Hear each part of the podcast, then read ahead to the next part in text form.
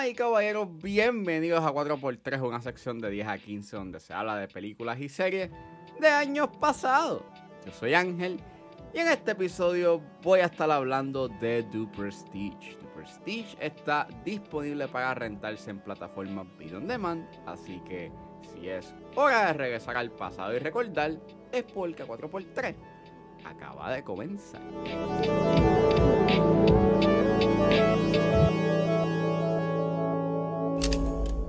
Shoot me. Come on. No, I can't. Do it! How'd you like that? How do you do it? Magic. The Prestige es una película dirigida por Christopher Nolan, es escrita por Christopher y su hermano Jonathan Nolan y está basada en la novela homónima de Christopher Priest. El elenco lo compone Kristen Bale, Hugh Jackman, Scarlett Johansson, Rebecca Hall, Michael Caine, Andy Serkis, David Bowie, que en paz descanse, y Piper Parable. Y trata de que luego de un trágico accidente, dos magos que hacen actos de ilusionismo en la década de los 1890 están en una batalla por crear el gran acto, sacrificando todo por querer superar a su competencia. Disclaimer, hay una escena de suicidio por lo cual llegó discreción. Pues, esta película estrenó en el 2006, un año después de Batman Begins. Batman Begins fue un palo. Nolan, pues hizo este, este guion con su hermano. eh, le dieron un presupuesto de 40 millones. Fue una producción eh, en conjunto con Touchstone Pictures, este, Warner Brothers y este, New Market Films. No había visto The Prestige hasta, si no mal me equivoco, este año o el año pasado. Porque antes de revisitarla nuevamente, este, yo la vi creo que a finales de año o a principios de año. Este, y, recuerdo, y, pues recuerdo de que yo estaba bien pompeado, había escuchado cosas muy buenas de esta película. Y pues cuando la veo, eh, sí me pompió y por lo menos yo estaba like, bien on board con la narrativa hasta su final. Y revisitándola, este, esta película eh, es mucho más frustrante viéndola eh, una segunda ocasión. En verdad yo pienso de que es una de las peores películas de Nolan. Y decir peor dentro de los estándares de Nolan no es como que diablo, qué película, qué mala película. Y no, en realidad no lo es. Porque en verdad tiene sus elementos que están bien interesantes. Vamos, hay un. O sea, Nolan como director es sumamente hábil. El elenco que tiene es espectacular. El equipo que tiene eh, a nivel técnico también hace un buen trabajo. El problema está en su narrativa, en, en que esta película muestra las debilidades de Nolan como guionista y como alguien que no sabe cuándo darle el espacio a que la audiencia pueda descifrar por sí misma su narrativa.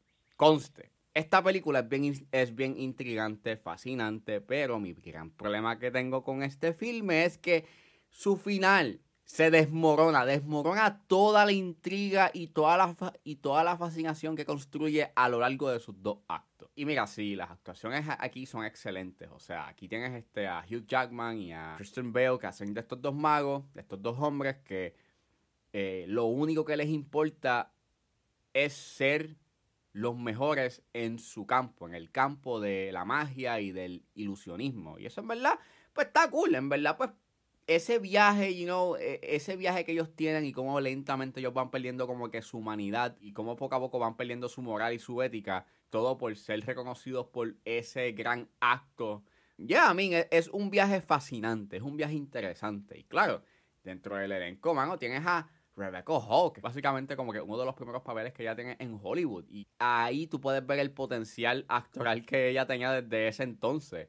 Tienes a Scarlett Johansson, o sea, que también actúa sumamente bien, a Michael Caine. Tienes a Andy Serkis, o sea, Andy Serkis. Y tienes a David Bowie, o sea, David Bowie en ese entonces él estaba fuera de la palestra pública y que Nolan lo haya podido convencer a, a- ser parte del elenco y a ser de Nikola Tesla, pues en verdad, qué cool, qué cool, porque en verdad su actuación en esta película es súper chévere. Me hubiese gustado ver una película de Nikola Tesla eh, protagonizada por, por Bowie. Pero en las escenas en las cuales él está, en verdad, da una actuación sumamente espectacular.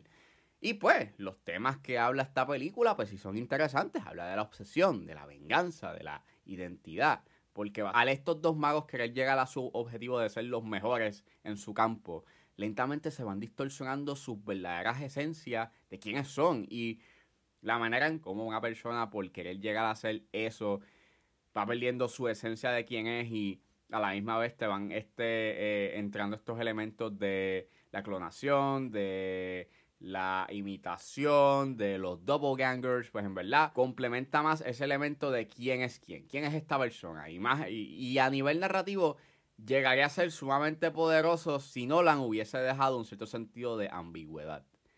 Al igual que esta película habla sobre el engaño y cómo es y cómo estas personas pueden este con sus trucos de magia pueden este engañar la percepción de la realidad y de lo que verdaderamente sucede y no a la hora de hacer un truco de magia. Y está bien trabajado esa, de, esa deconstrucción de un truco de magia y de la percepción de la realidad que, que crea eh, un ilusionista a la hora de pues, efectuar un truco. Pero todo ese elemento y no fascinante de la magia, ilusionismo, las actuaciones, la fotografía de Wally Fester, que en verdad logra capturar muy bien esa percepción de la realidad.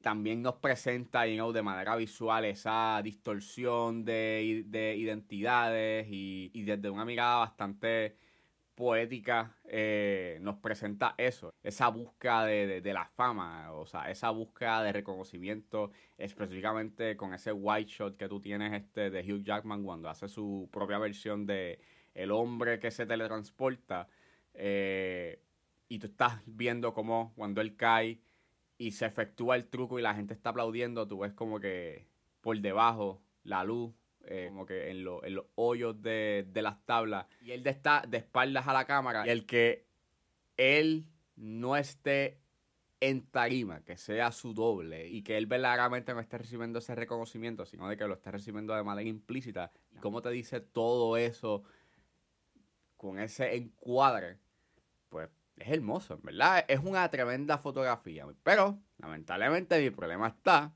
en que Nolan no sabe cuándo, you know, dejar que la audiencia pueda, you know, des descifrar su narrativa. Y es que el problema está en que Nolan deja todo en completa obviedad.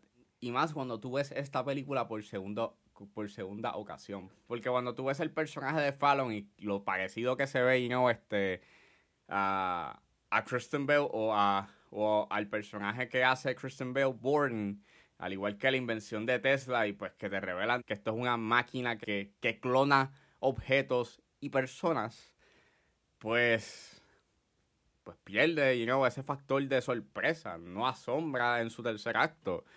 Y lo peor está en que es un exposition dump que dura más de lo necesario. Es un final que se extiende más de lo que debe de durar.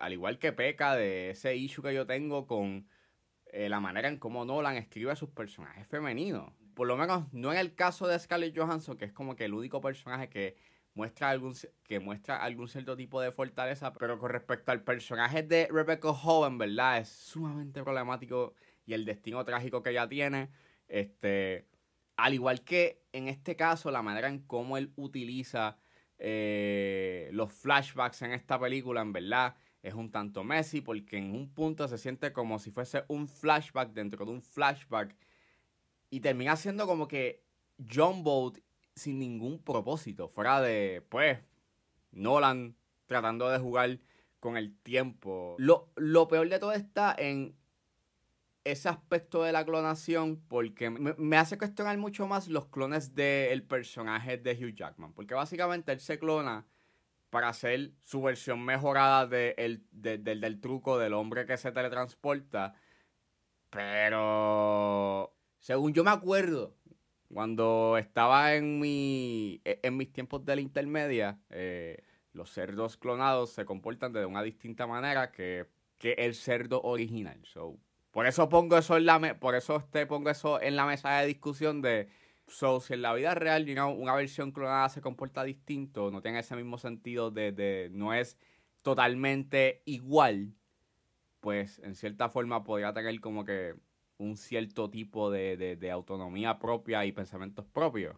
So, sería una persona, you know, completamente distinta, con diferentes tipos de pensamientos. So, para que se efectúe el truco, no me hace sentido de que esa persona, you know, la versión clonada de Hugh Jackman, pues, este, acepte y no ser parte de- del truco y que al final pues termine muriendo por hacer el truco y no acepte morir por hacer el truco. No sé, en verdad no me hace sentido, pero pues, maybe para Nolan eso estuvo cool de, uh, imagínate, clones, magia, o sea, I don't know. En verdad, The Prestige, hay cosas muy, muy buenas, o sea, hay cosas bien interesantes en la película. La manera en cómo habla sobre la obsesión y de el engaño está bien interesante, está bien actuada, está bien filmada. Pero narrativamente, aunque llega a ser un viaje interesante porque estás viendo esta competencia entre estos dos magos, al final se desmorona por completo porque, pues, el gran problema de Nolan, como he dicho ya varias veces en este episodio, es que él no sabe cuándo darle el espacio a que la audiencia pueda descifrar y pueda, you know, descubrir por sí misma lo que sucedió en la narrativa. Y lamentablemente, pues, The Prestige es un truco, es un truco de magia en el cual Nolan te explica por completo y cuando descubres la manera en cómo funciona el truco, en verdad no es nada impresionante y es decepcionante. No more secrets. Secrets of my life.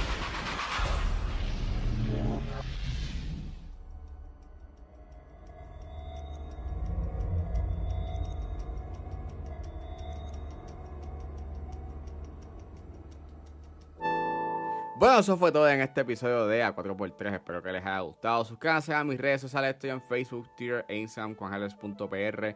Recuerden suscribirse a mi Patreon con un solo dólar. Pueden suscribirse a la plataforma y escuchar antes de estreno los episodios de 10 a 15 y a 4x3. Me pueden buscar en la plataforma como Ángel Serrano o simplemente escriban patreon.com slash 10 a 15. Si están en la disposición de ayudar a la calidad de este podcast, pueden donarme mensualmente a través de Anchor Support desde 99 centavos hasta 9.99, pero si están en búsqueda de hacer una donación de una sola vez, pueden donarme a través de PayPal como Ángeles PR.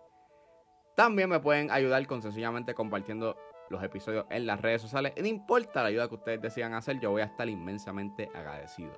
Los links a todas estas opciones están disponibles en la descripción de este episodio.